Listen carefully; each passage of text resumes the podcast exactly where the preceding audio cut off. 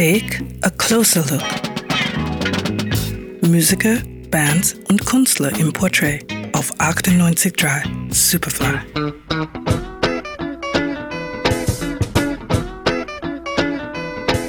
Soul-Legende Sam Cooke steht Pate für die Karriere des am 4. März 1944 in Cleveland, Ohio geborenen Bobby Womack. Bereits als Jugendlicher gründet Bobby mit seinem Bruder Cecil die Band Womack Brothers. Nach einem Auftritt als Vorgruppe für Sam Cooks Formation Soul Steerers entdeckt Cook rasch das Potenzial der beiden, ebnet den Weg für einen Plattenvertrag und trägt dazu bei, sich in The Valentinos umzubenennen. Ein kleiner Hit stammt aus dieser Zeit, der Song It's All Over Now, der später besonders in der Version der Rolling Stones große Bekanntheit erlangt.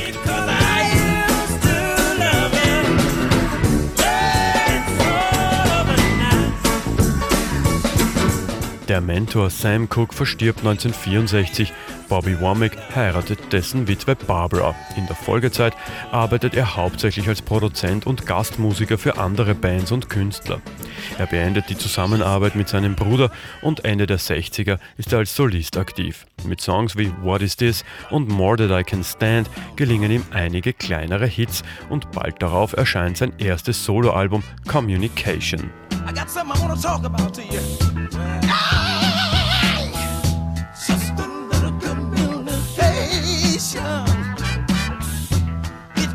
Womack entwickelt sich in der Folgezeit zu einem vielgefragten Künstler. In kurzen Abständen veröffentlicht er immer neue Alben und experimentiert mit verschiedensten Stilrichtungen und Künstlern.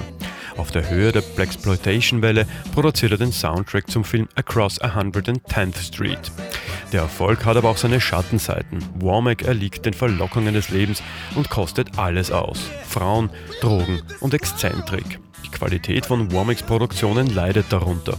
Der Vormarsch der Disco-Welle trägt ihr Übriges dazu bei. Doch Bobby bleibt stets im Gespräch, konzentriert sich irgendwann auch wieder stärker auf die Arbeit und wirkt als Gastmusiker unter anderem bei Ray and Christian, Bootsy Collins und den Stones mit. 1986 gelingt ihm mit dem Album Woo Magic ein prägendes Meisterwerk. 1994 zieht er sich nach Resurrection fast vollständig aus der Musikwelt zurück.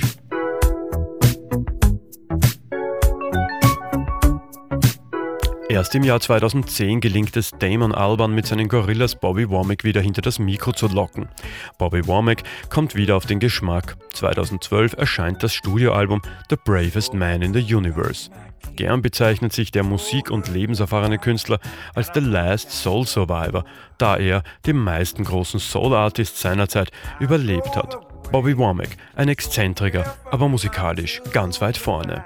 98.3 Superfly. Und heute feiert Bobby Womack seinen 70. Geburtstag. Alles Gute.